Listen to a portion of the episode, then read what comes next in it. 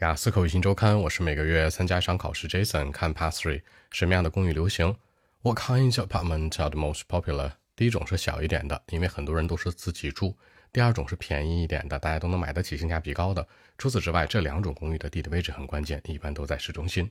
OK，actually the smaller one and the cheaper apartments are very popular in my country.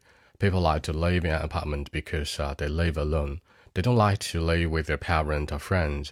A smaller one is right for them. At the same time, a cheaper one is not bad. You know, like renting an apartment or buying one. It's easy for us to do. I mean, it's affordable. You know, by the way, the location is important too.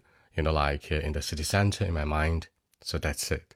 好，说几个小提示。第一个，小的性价比高的，注意，the smaller one and the cheaper one，注意是 cheaper 不是 cheap，是相对来说便宜的。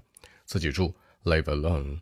租一个 renting one 可以承担的、买得起的，is affordable。微信 b 一七六九三九一零七